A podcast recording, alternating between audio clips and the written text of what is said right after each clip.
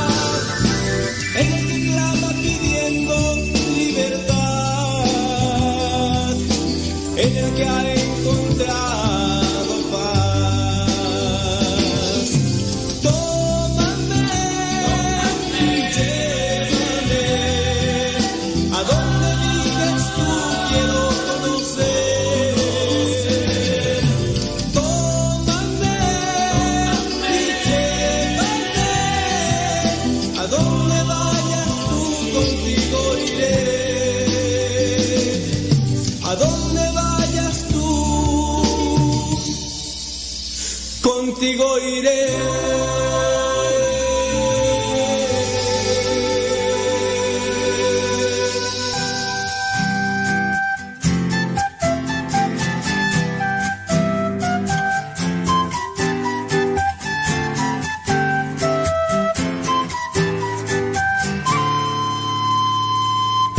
De María aprendí a vivir la plenitud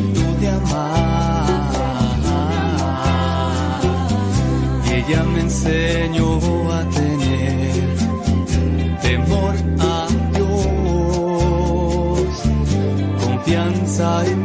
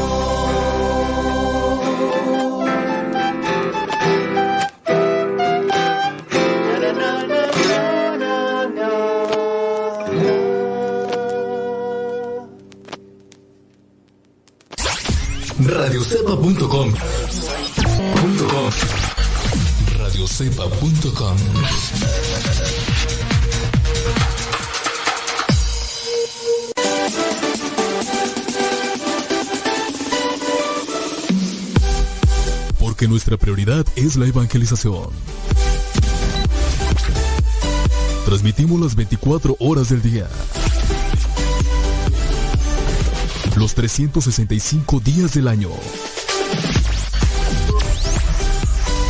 Llegando hasta tus oídos en las diversas plataformas digitales. Sigue en sintonía de Radio Cepa, una radio que forma e informa.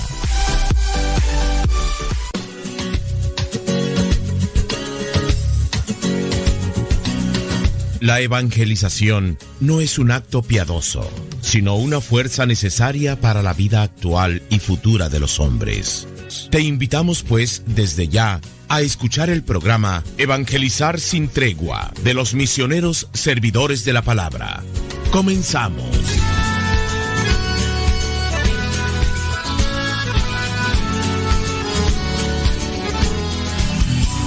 Señoras y señores, chiquillos y chiquillas, chamacos y chamacas, muchas, pero muchas gracias por estarnos acompañando. Este es el programa número 4 de cómo enseñar religión a los hijos. Estamos en el programa Evangelizar sin tregua, cómo enseñar religión a los hijos, programa número 4. Así que si nos puede acompañar, lo invitamos a que nos acompañe allí en la página de Facebook. Si no, no se preocupe, no hay problema ahí. Cualquier comentario, duda, queja, sugerencia respecto al tema, nosotros también vamos a tratarla de responder. Nos han llegado varios mensajes ahí a la página de Evangelizar sin tregua respecto a este tema. Déjenme comentarle uno. A ver, mire, aquí está. Ok, dice, lo escucho en Chalma. Dice, algo importante, ¿cómo es la mejor manera de acercar a los niños o jóvenes a ir a misa o enseñarle religión si ellos no quieren hacerlo? Es la pregunta que nos hace Juan Francisco Luna de Chalma.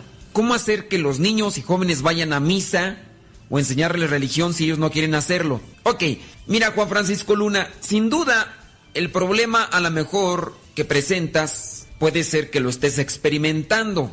Recuerda que si has escuchado los otros temas, hablar de religión no solamente es hacer que los niños vayan a misa. Digamos que este tendría que ser ya un efecto nacido de aquel acercamiento a la religión.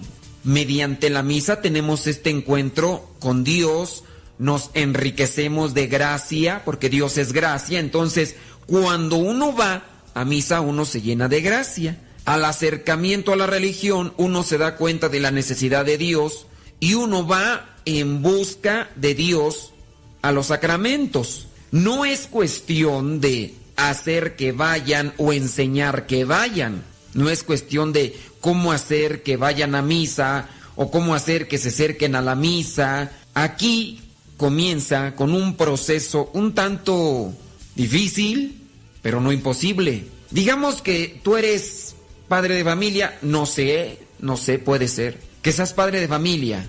A tus hijos no los encontraste ya de 10 años, de 9 años. A tus hijos los has tenido desde que los engendraste. Desde que engendraste a tus hijos los has tenido contigo. Digamos que una consecuencia de tus hijos tendría que hacer una consecuencia de los actos de tus hijos sería lo que tú les encarnaste. Si tú les enseñaste la religión desde pequeños y los hiciste que se enamoraran, ellos incluso les nacería, les nacería ir a misa. Es un tema muy particular. ¿Por qué tus hijos no van a misa? Ahí tendríamos que analizar cómo te has comportado tú. A lo mejor antes no te acercabas. A lo mejor estabas un tanto enojado con Dios, con la religión.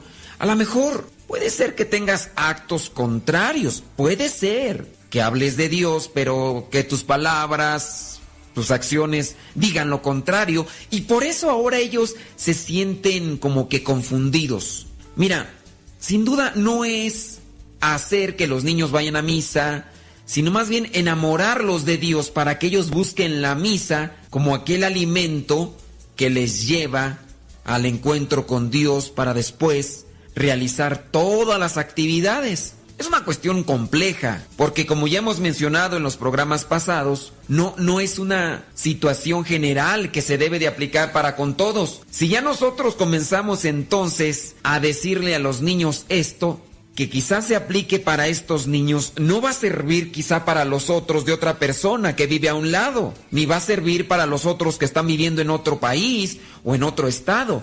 Son situaciones muy particulares.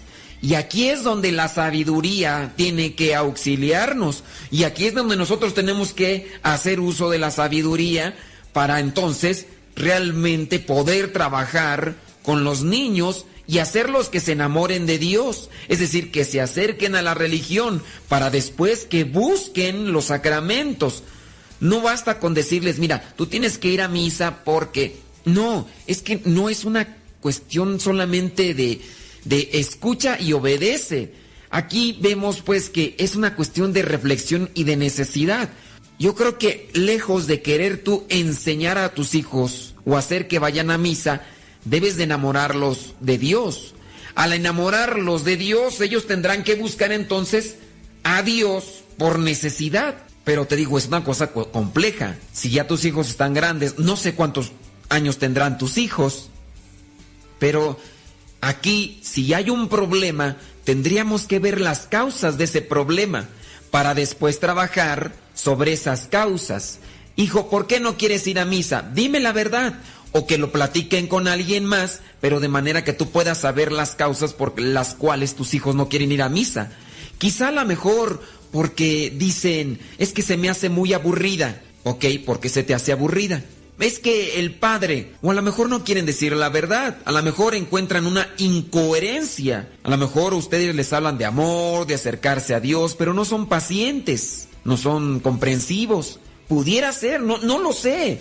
Digo, son muchas cuestiones aquí donde la sabiduría nos tiene que auxiliar, pero si nosotros no estamos acercados a Dios y no pedimos sabiduría, será un tanto difícil. El caso constante que me encuentro con muchas personas que me mandan mensajes y con las cuales trabajo. Hay un problema, hay una situación de fondo.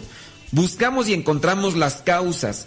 En muchos, en muchos de los casos, las causas vienen a ser los papás, no vienen a ser los hijos. Si los hijos actúan mal, si los hijos son rebeldes, si los hijos son mal hablados, si los hijos son groseros, es porque los papás tienen algo o tienen mucho que ver para que los hijos se comporten así. Los hijos solamente están dando una respuesta a lo que ellos están recibiendo.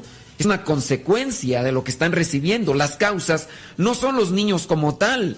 Las causas son los papás. Los papás que con sus actitudes, con sus palabras, pues los han llevado así. El problema entonces, como te menciono, muchas de las veces la causa es o son los papás. Cuando yo se los hago notar, tanto a los que trabajo, con los que trabajo en el correo electrónico, en el Facebook o con los que trabajo en persona, y les hago notar que ellos son la causa, Obviamente, si hay orgullo en la persona y hay soberbia, rechazan eso diciendo que ellos han sido los mejores papás del mundo mundial, que han sido los el ejemplo más mm, mejor dicen ahí en mi rancho, que han sido las personas idóneas, los mejores padres del mundo entonces. Y por no aceptar entonces que ellos tienen un problema o que ellos son las causas de los problemas, no se puede hacer absolutamente nada. No, pero es que yo siempre le he dado ejemplo, yo no sé por qué. Tú dices que le has dado ejemplo, pero de seguro ahí hay varias cosas. Mira, dice esto y esto. Pero es que yo no sé por qué lo entiende así. No lo debería entender así. Si yo lo hago de todo corazón,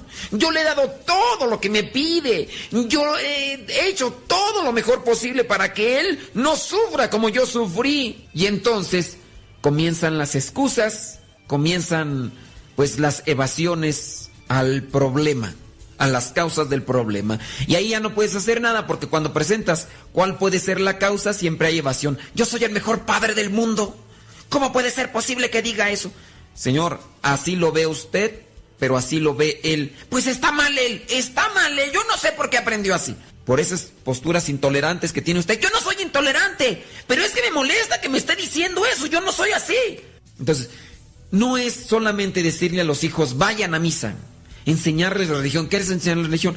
Es un tema profundo y ojalá los que ya estamos en el programa número 4, ojalá y nos estén siguiendo desde el programa número 1 para ir reflexionando todos estos puntos que no se aprenden en una hora, no se aprenden en media hora. Es cuestión de escucharlos, asimilarlos y tratar de ver cómo voy a trabajar. Miren, una semilla de jitomate puede sembrarse de una manera en un lugar, pero si estamos en otro lugar, tendremos que buscar otra manera diferente de poder hacer que esa semilla germine, porque las circunstancias de tierra, de ambiente son diferentes. En algunos lugares la semilla de jitomate se siembra ahí a tiro, ahí al, al ahí se va y sale, porque las condiciones de terreno son muy propias, son buenas.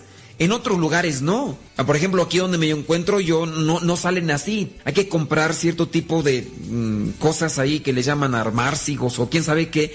Y ahí hay que sembrarlos en un poquito de tierra preparada. Cuando ya la plantita sale, después de que crece una pues una cantidad considerable, hay que trasplantarlo. Entonces son diferentes formas y allí hay que estudiarlas, no hay que cerrarse porque si nos cerramos, pues no avanzamos.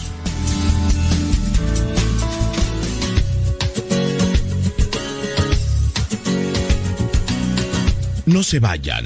Ya regresamos con el programa Evangelizar sin tregua.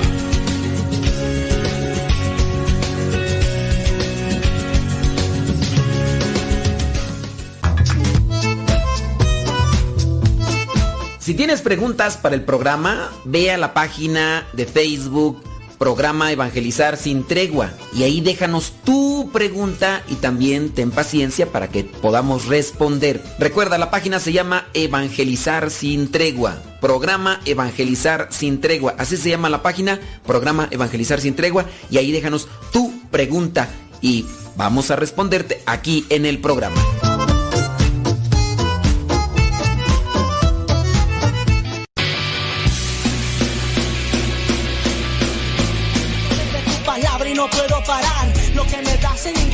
Lo puedo callar. Amor, mi alma respira meditación. Cada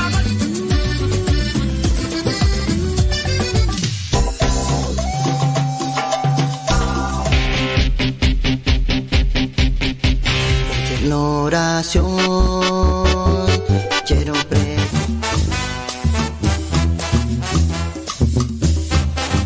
Más géneros en música católica, aquí en radiocepa.com, la estación por internet de los misioneros servidores de la palabra.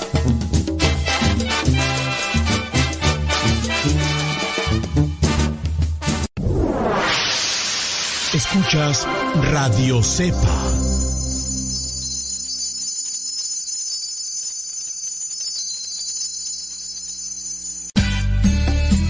Tío esto es que me gusta escuchar mucho Nano Sepa.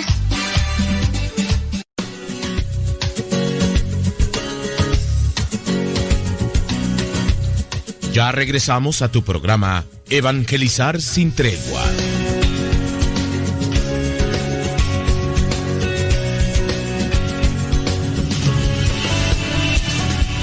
Estamos, señoras y señores, de regreso con este tema, cómo enseñar a los hijos religión. Llegan más comentarios, como no, con todo gusto vamos a tratar de decirlos. A ver, dice Xochil Mendoza, si alguien quiere anónimo, también que deje sus comentarios anónimos respecto al tema. Yo voy a tratar de leerlos así, pero cuando no diga anónimo, pues yo puedo decirlo al aire, ¿no? Pienso yo.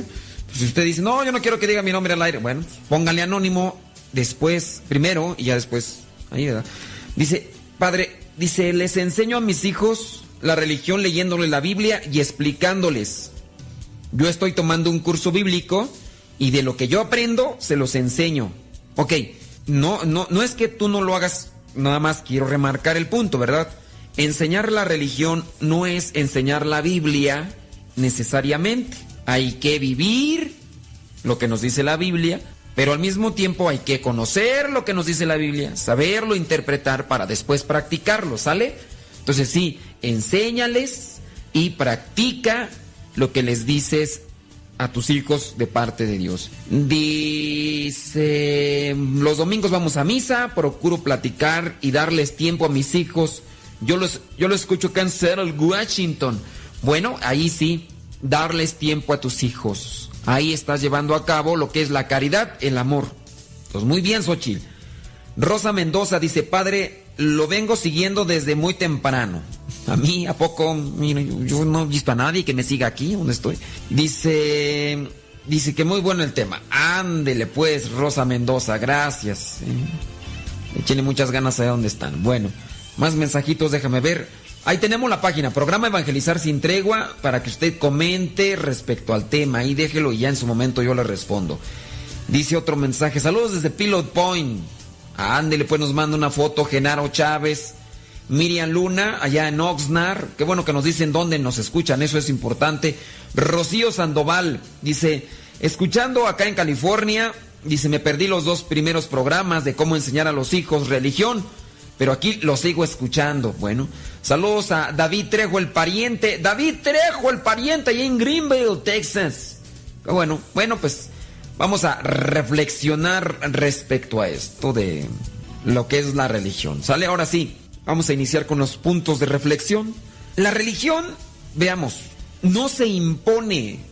Ese es el problema que al no saber realmente qué es religión, imponemos ciertas actitudes, ciertos signos, ciertos movimientos externos. Pensamos que aprender religión es aprender entonces oraciones, o imponer cierto tipo de actividades. No, la religión no se impone.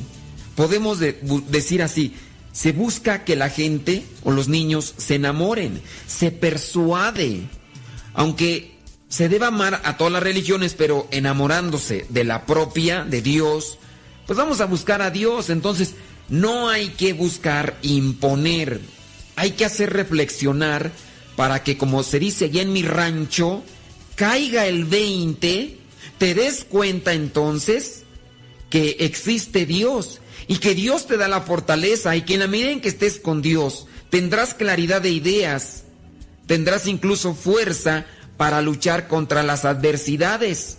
De esa manera entonces querrás seguir adelante, tendrás, tendrás la fortaleza.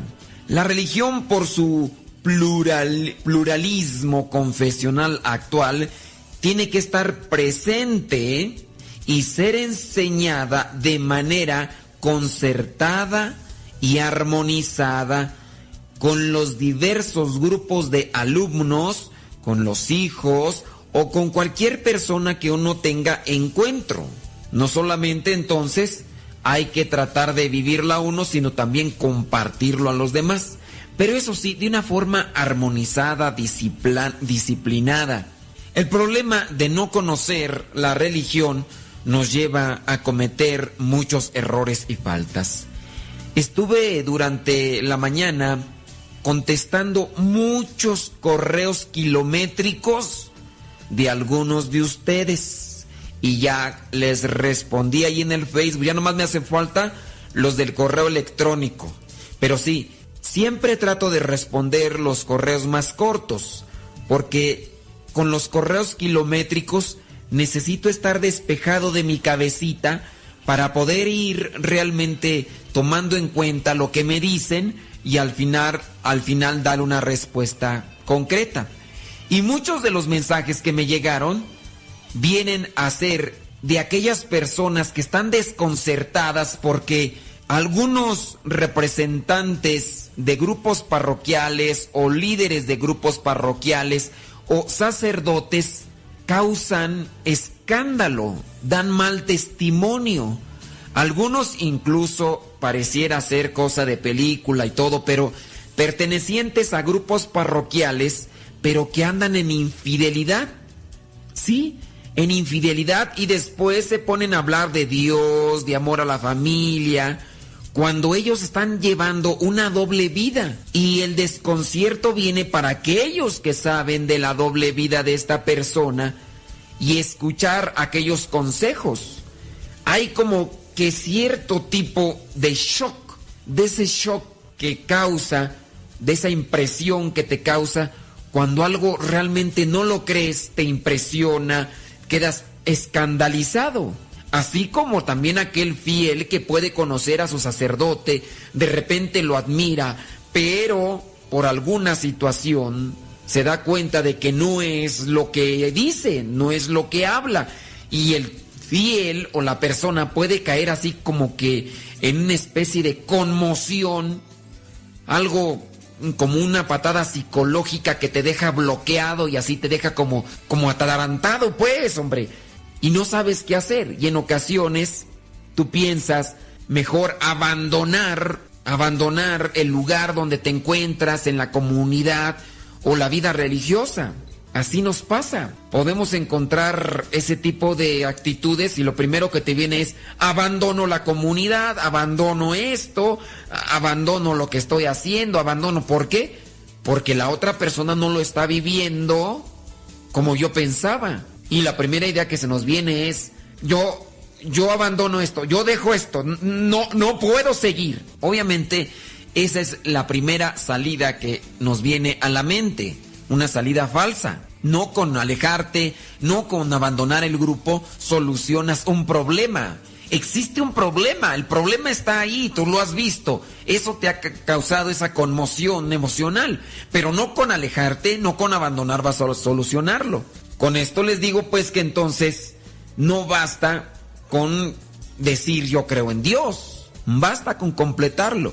Por eso debemos de tener como que esa intención de enseñar a los demás de una manera concertada y armonizada la religión. Es decir, que la programemos. ¿Qué le puedo decir a este de la religión? ¿Cuánto puedo mencionarle? ¿Cuánto puedo platicar? Personas por imprudencia han encontrado a otras personas que están errando sus pasos, ¿no? Pero llegan con una actitud de jueces llegan con una actitud intolerante diciéndole o reclamándole a aquella persona, señalándole que se va a ir al infierno, que eso es del diablo, que esa persona está endiablada, que no va a tener salvación. Y aquí la persona entonces, lejos de sentirse señalada, se encuentra violentada, lejos de sentirse cuestionada, pues va a sentirse agredida. Y la persona entonces no va a hacer caso a tu señalamiento, a tu consejo, a tu exhortación. Debemos entonces de tener prudencia para corregir al otro que se esté equivocando.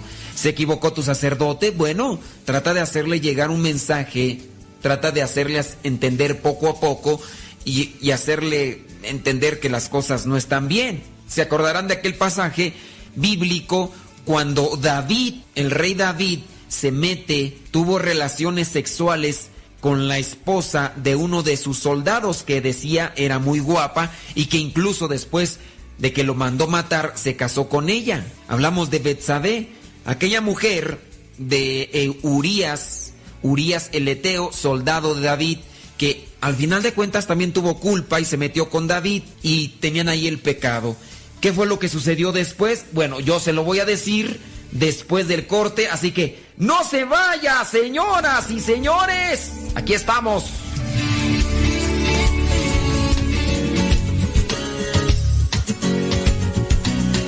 No se vayan. Ya regresamos con el programa Evangelizar sin tregua.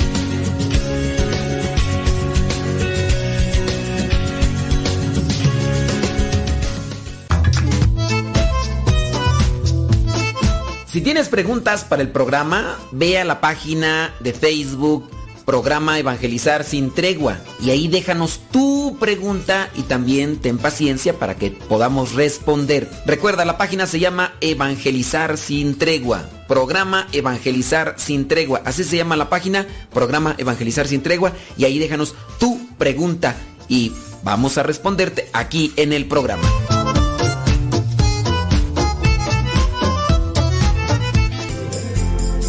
Continúa con nuestra programación. Estás en radiocepa.com, emisora católica de los misioneros servidores de la palabra.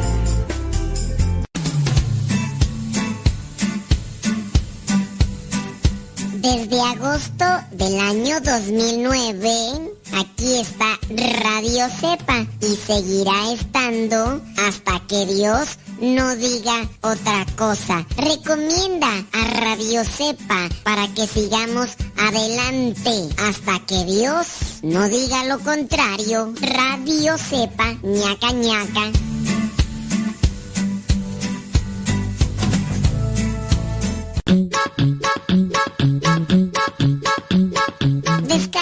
Aplicación de Radio Cepa y síguenos en las redes sociales. Radio Cepa, la aplicación, te aseguramos que no te vas a arrepentir. Descárgala en tu tableta o tu teléfono.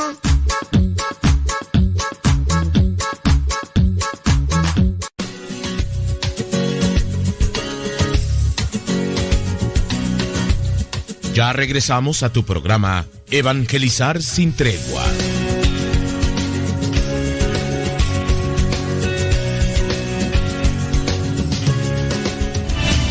Señoras, señores, ya estamos de regreso. Ahora sí vámonos a los puntos que estamos reflexionando. La religión verdadera, yo, bueno, déjeme, nomás déjeme aclarar. Si es el primer programa que usted escucha de cómo enseñar religión a los hijos, no entienda que religión es solamente saber orar y ir a misa. Ya lo explicamos en los primeros programas. Este es el programa número 4. Este es el programa número 4, ¿eh? Para que, pues bueno, ojalá y se pueda ir comprendiendo en el transcurso, en el desarrollo del programa. La religión verdadera exige, entre otras cosas, la práctica de las virtudes y valores humanos. Si tú me dices, yo le enseño a mis hijos con el ejemplo, ok, ¿cuál ejemplo? Pues yo voy a misa, ok, pues vas a misa y, y con, con ir a misa ya, ya se enseña religión. ¿Cuán, ¿Cuán paciente eres? ¿Cuán comprensiva eres? ¿O cuán comprensivo eres? ¿Qué tan amoroso, tan cariñoso, qué tan cariñosa eres? ¿O eres un padre mandón o una mamá mandona? Que todo quieren que sus hijos se los hagan así, a su modo, órale, rápido, aquí hágalo. Estoy diciendo esto, muchacho, hombre, ¿cómo no?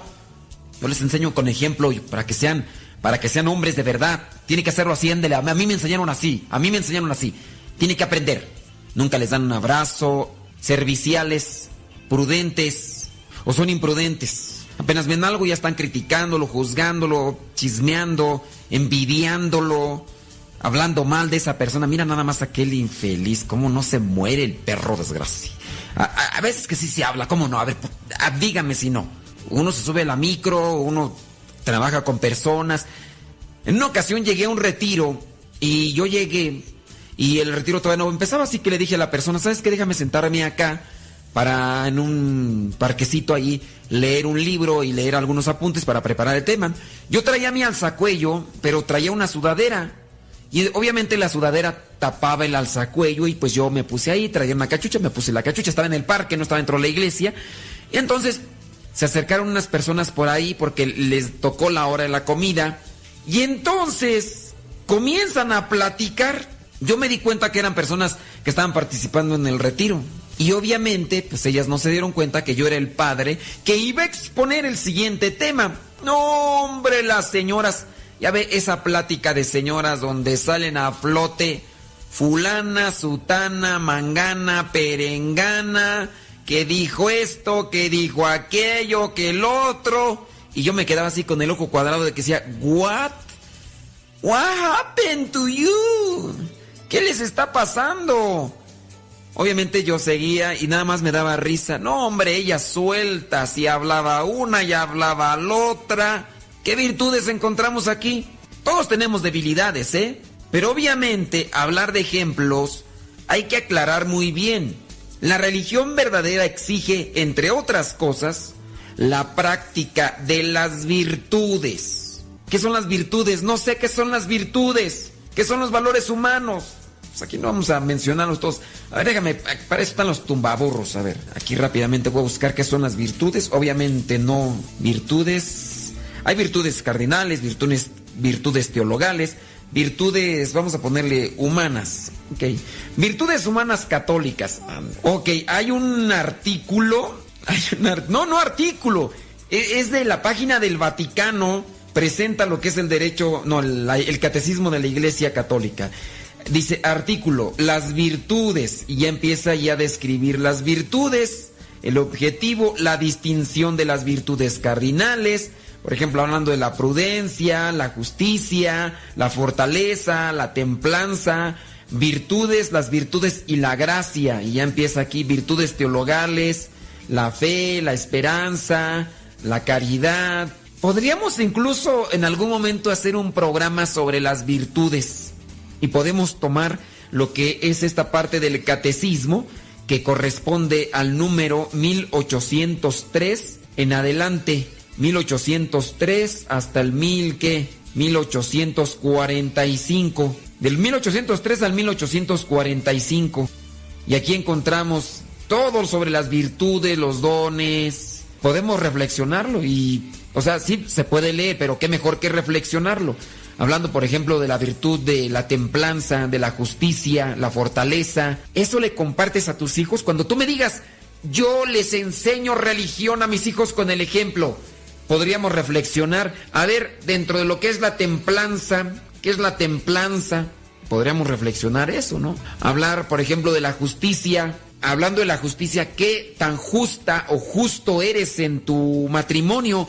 ¿Qué tan justo eres con tus hijos? Porque si eres injusto, vas a ser de aquellos papás que quieres que los niños de 10, 11 años se comporten como personas ya ancianas de 80, 90 años. No corra, no hable, no grito, siéntese allí. Eso no es justicia. Son niños. Muchos papás quieren que sus niños estén ahí sentados, que no se muevan, que no hablen, que no jueguen y solamente los controlan. Eso no es justicia. La templanza dice la virtud moral que modera la atracción de los placeres la templanza viene a ser lo que es la voluntad. Yo tengo templanza, tengo voluntad, tengo fortaleza y entonces yo puedo rechazar las tentaciones. ¿Qué tipo de tentaciones rechazas tú en tu vida? ¿Tienes fuerza de voluntad para decirle aquellas cosas no? ¿Qué tipo de placeres afectan tu vida y eres capaz de decirles que no? ¿Con eso les enseñas a tus hijos? ¿Eso es lo que les enseñas a tus hijos, lo que son los valores? Hablando de los otros valores podemos decir la prudencia. ¿Qué tan prudente eres? ¿O eres muy imprudente? Te viene algo a la mente y se lo dices, es que eres un inútil, hijo. ¿Eres o actuaste como un inútil? Todos cometemos ese error, ¿por qué? Porque nos dejamos llevar por el enojo y entonces empezamos a gritar por el enojo, movidos por el enojo, y no nos damos cuenta.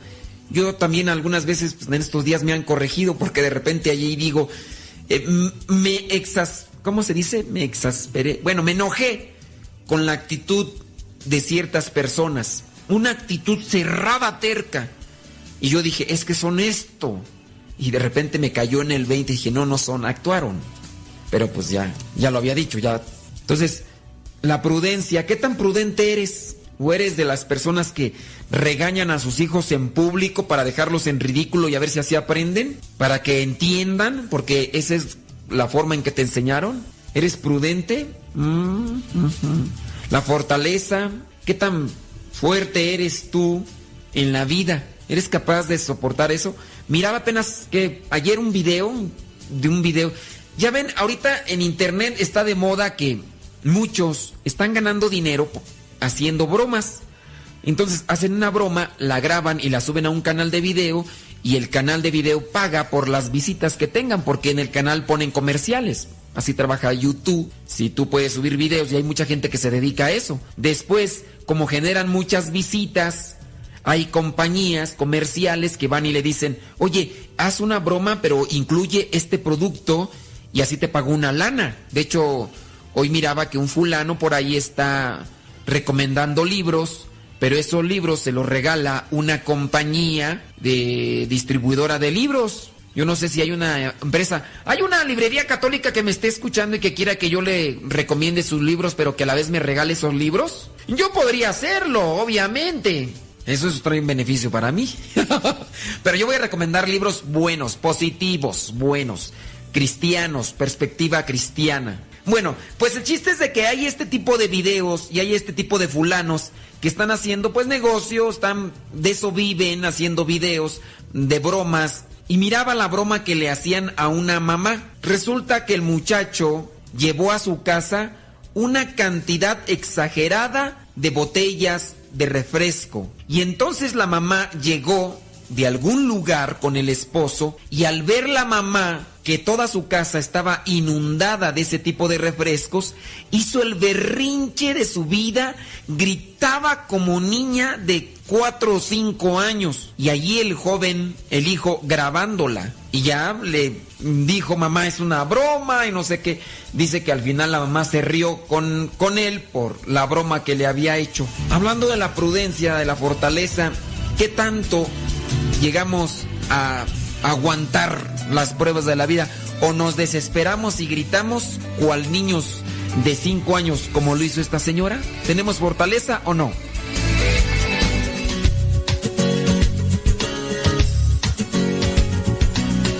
No se vayan, ya regresamos con el programa Evangelizar sin tregua.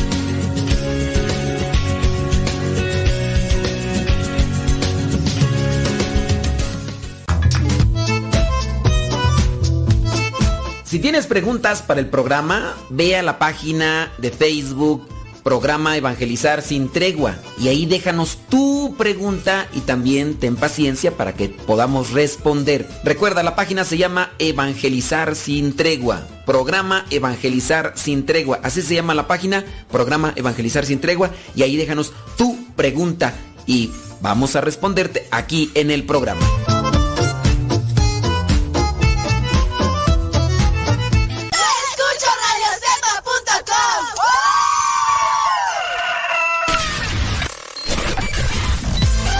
Comparte nuestras publicaciones de Facebook para que más personas conozcan Radio Cepa, una radio que forma e informa.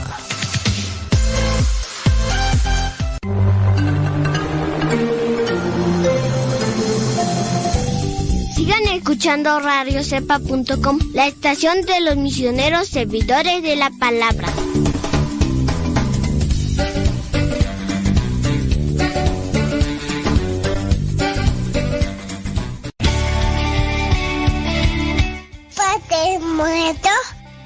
Hola, aquí estoy. ¿Me escuchas? No. Yo sé, te escucha, no. Yo. Adiós.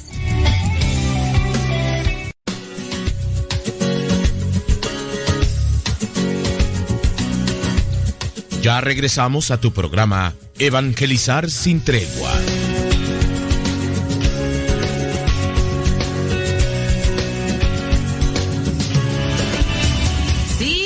Y señores, muchas gracias por estarnos acompañando. Vientos huracanados, eso es Toño, Pepito y Flor.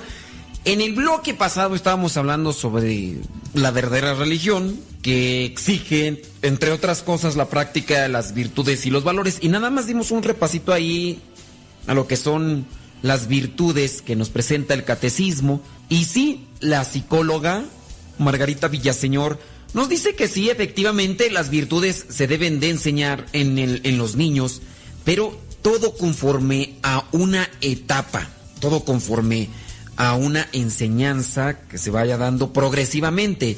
No necesariamente se le va a dar cierto tipo de consejos al niño como si ya fuera una persona mayor, sino tiene, ir, tiene que ir todo gradualmente. Ahorita no vamos a estar hablando de las virtudes, pero en su momento sería bueno ir especificando a qué edades enseñarles cierto tipo de valores y cómo ir avanzando en esto. Obviamente también la actitud, el conocimiento, la madurez psicológica del niño, también eso tendrá que ver mucho. Las niñas son diferentes a los niños, habrá algunas niñas muy inteligentes, digamos, maduran más pronto que, que algunos niños, pero hay personas ya mayores de 20, 30, 40 años que pues todavía no han madurado y ahí sí, pues ni modo que hacerle, ¿verdad? Hay que ser pacientes y todo. La religión, sin ninguna excusa, debe, debe ser enseñada por los, por los papás. Esto debido al derecho irrenunciable que tienen de educar a los hijos según las propias convicciones morales y para que no corran el riesgo de perderse, pues, digamos, aquello que es muy valioso para los seres humanos, la dignidad, el amor. Entonces hay que tratar, hay que esforzarse por enseñar. Si los papás no enseñan la verdadera religión, ¿quién lo va a enseñar? ¿Las catequistas? Las catequistas, seamos sinceros y honestos, las catequistas nos enseñan a repetir y a memorizar oraciones y mandamientos y estructuras. Eso es lo único que hacen las catequistas. Las catequistas no enseñan religión porque ¿cuánto tiempo estás con una catequista? ¿Estás una hora, dos horas a la semana? ¿Por cuánto tiempo? En algunos lugares la gente se queja porque los obispos llegan a establecer cierto tipo de escuelas de enseñanza, cierto tipo de escuelas del catecismo que oscilan entre un año, dos años, tres años o hasta seis años. ¡Qué exagerado! ¿Por qué tanto? Porque es mejor. Para que conozcan de la religión y en su casa la practiquen con sus papás, que esperemos que también los papás estén aprendiendo de la religión. Se les enseñan conceptos para que vayan y los apliquen en sus casas, pero si llegan a sus casas y sus papás están más para allá que para acá, pues ¿qué van a aprender? ¿Qué van a aprender? Nada. Entonces, sí, la religión sin excusa debe ser enseñada por los papás, para que no le anden echando la bolita ahí a las catequistas, a los misioneros, a los padrecitos. No, no, no. La religión verdadera debe ser enseñada desde allí, desde los hogares, para que lo tengan ahí presente. Los invitamos pues para que pasen ahí a la página de Facebook, el programa Evangelizar sin tregua, búsquenos así, programa Evangelizar sin tregua. Y cuando tenga algún comentario, algo que quiera aportar respecto a esto, bueno, pues con todo gusto ahí lo deja. Sigamos con algunos otros puntos, claro que sí. ¿Se puede medir la formación que reciben los hijos en religión? ¿Se puede medir? Bueno, miren, digamos que esta formación no se puede medir, pero se podrán observar posteriormente, después, los resultados de su educación religiosa. De manera que si tú dices, mi hijo no quiere ir a misa, mi hijo no quiere rezar el rosario, lejos de querer castigar al niño o quererlo obligar a que rece, creo que tú deberías de sancionarte como papá. ¿Por qué? Porque eso da como resultado que tú no estás enseñando bien la religión a tus hijos. Discúlpame, pero es la verdad. Los, los alumnos aprenden en la medida en que se explica bien la lección. Si hay una lección bien, bien explicada, obviamente el alumno tiene que estar dispuesto, ¿no? Tiene que preparársele para que se disponga. Conozco una persona que no le gustaban las matemáticas. Y no le gustaban las matemáticas porque se decía, decía que era la cosa más odiosa y aburrida que existía. Entonces de repente esta persona se metió a estudiar medicina porque pues quería ser doctora. No sé si lo logró, pero me platicaba. Quería ser doctora y cuando se metió a estudiar medicina para ser doctora y todo, se dio cuenta que las matemáticas eran de cajón, es decir, estaban involucradas a fuerza, todo por los componentes químicos que tiene cada, cada dosis, cada pastilla, cada medicina, cada medicamento. Entonces, pues las matemáticas estaban incluidas, eran forzosas. Y no solamente aprender 2 por 2 o 4 por 4 o 5 por 5, no, sino que era una cuestión bastante progresiva, bastante grande. Pero ¿saben qué lo que fue lo que le cambió? Ella odiaba las matemáticas por cómo se las habían enseñado, de una manera burda, seca, sin gusto. Y entonces viene a encontrarse con este nuevo profesor que le enseñó a gustar las matemáticas. Esta persona se enamoró de las matemáticas, tanto así que años después, son como cinco años, no lo de lo médico, pero un año, dos años después, esta persona estaba enamorada de las matemáticas. De todas las materias decía que la de matemáticas era la que más le gustaba. ¿Qué era lo que había cambiado en su perspectiva? La manera como le habían enseñado las matemáticas. Eso, eso fue lo que cambió y no tanto las matemáticas como tal. Quizá a lo mejor entonces puede servir aquí esto. Si en ocasiones, si en ocasiones los hijos no quieren acercarse a la religión, es porque eres un mal maestro. Ah, dice, dice Lucila que por cada año en el catecismo les cobran 60 dólares, que por eso no quieren. ¿A poco 60 dólares es mucho? Ay, Lucila Guerrero. No seas coda. Yo acá tengo gente que enseña la Biblia, enseña todo y no les cobra nada. Y ni así quiere venir la gente, imagínate. Aquí en la iglesia, hasta donde estamos, les decimos a la gente que no les cobramos nada por los cursos de Biblia que se les dan por temas, retiros y ni así viene la gente. Y en otros lugares se les cobran y ahí sí van, pero pues, en fin. Ay, ay, ay, qué mal estamos, qué mal estamos. Bueno, entonces, si en algún momento viene a darse uno cuenta que los hijos no quieren acercarse a la religión, no castigues a los niños, castígate tú, ponte un ponte un merecido, un buen merecido porque tú no estás enseñando, tú no estás haciendo que se enamoren tus niños. De igual manera, yo padrecito, curita, misionero, misionera, religiosa, si de repente digo, pues es que no quiere venir la gente. Bueno, de que no quiera venir la gente y si ya no me meto, ¿verdad? Pero si yo tengo a alguien que estoy instruyendo y esta persona pues no asimila las cosas, pues ahí sí yo me voy a cuestionar, ¿no? Si yo estoy dando clases de Biblia y veo que están cometiendo errores de liturgia y esto y lo otro, lejos de regañarlos a ellos, me voy a regañar yo porque quizá las muchas clases que he dado no van a servir de mucho. Quizá la explicación de la palabra no está sirviendo de mucho. Obviamente, pues hay que también buscar que algunas personas abren su corazón y otras no. Sí les he platicado, ¿no? A los que nos siguen en otros programas, que hace poco me tocó casar al matrimonio de Rosario y Gabriel y ellos decidieron casarse después de estar viniendo aquí a la capilla a misas y encontraron la explicación de la palabra y entonces pues han decidido casarse. Así también, por ejemplo, Israel y Betty han decidido, decidido casarse después de encontrarse con la palabra de Dios, después de que se les explicó la palabra. También doña Betty y don Gerardo, que, que, han decidido casarse después de muchísimos años, también 14, 15, algo así, 18, han decidido casarse porque descubrieron la palabra de Dios. Y así otros matrimonios se han han decidido comprometerse con Dios después de que conocieron. Entonces, pues sí, tenemos frutos. No soy yo, obviamente. Aquí están varios sacerdotes en la comunidad donde estamos. Están varios hermanos y todos compartimos la palabra de Dios. Pero sí, hay que cuestionarnos. Si alguien no entiende, pues hay que explicar mejor. De ahí donde no me gusta esa expresión que dicen muchos. ¿Me entiendes? Pues si no te entiendes porque no me explicas bien, compadre. Y a mí me repatea cuando dicen, ¿me, entiendes? ¿Me entiendes? Si me quieren hacer enojar, cuando se pongan a platicar conmigo, díganme esa palabra. ¿Me entiendes? ¿Me entiendes? En ocasiones, por respeto, no digo nada y me quedo callado, pero me dan ganas de decirles, no, no te entiendo. Soy enfermo mental, por eso no te entiendo.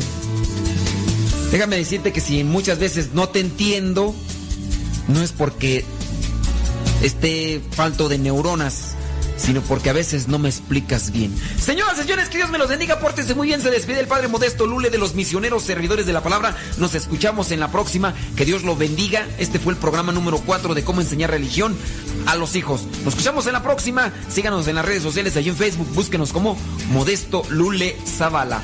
¡Hasta la próxima!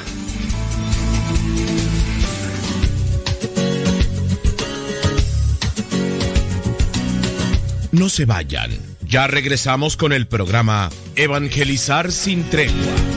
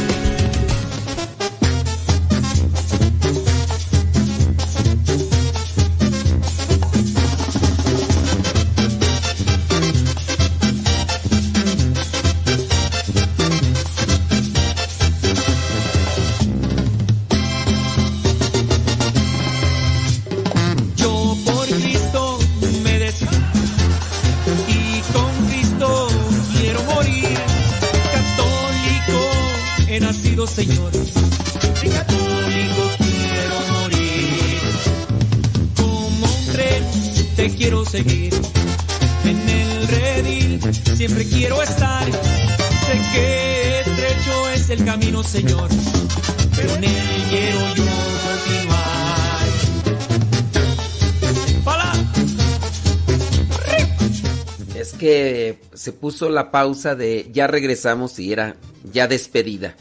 Arrivederci, goodbye, sayonara.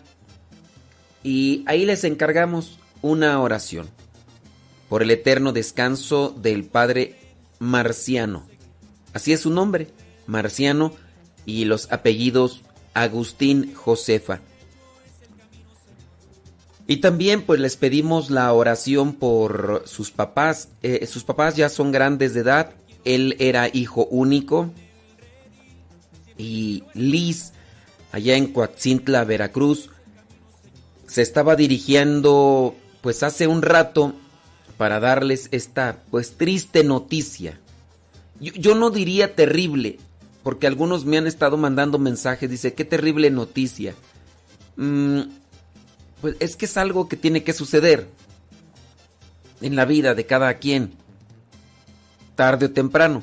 Yo más bien diría, más que terrible, triste. Es una triste noticia y pues ahí les encargamos también oración por los papás, les digo, de el padre Marciano Agustín Josefa. Marciano Agustín Josefa, para que el Señor lo reciba en su santa gloria y tenga misericordia de él y que a sus papás, que les digo, pues ya son grandes de edad, eh, pues ellos tengan la fortaleza para enfrentar esta situación. Y ahí para que Liz, pues ya me imagino que a esta hora ya les dijo, pues haya preparado su corazón.